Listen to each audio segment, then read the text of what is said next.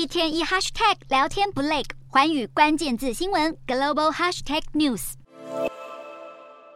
面对肆虐全球三年多的新冠疫情，北京长期实施严格清零风控，阻挠病毒蔓延。不过，最终非但没有成功清除病毒，反倒是把来自欧美国家的留学生都给清掉了。根据美国国务院和国际教育协会的资料统计，二零二零到二一学年度在中国读大学的美国留学生总人数只剩下三百八十二人，跟前一学年的一万两千多人相比，暴跌将近九十七趴，更远低于奥巴马时代高峰期的一万五千人，创下二十多年来新低。而相对的，二零二零到二一学年度的中国在美留学生人数则高达三十一点八万人，虽然数字相当可观，但却也比两年前减少十四趴，彰显美中两国高等教育交流。正逐年锐减。《华尔街日报》十八日引述专家分析报道，美国附中留学生人数骤减，原因并不只有中国三年封控与世隔绝，其实美中关系急剧恶化，国际地缘政治紧张也都是限缩两国交换学生的关键因素。专家认为，美国学生越来越不信任北京政权，也担心中国再度实施严厉的边境管制，这恐怕也反映出美中曾经的黄金时代已经一去不复返。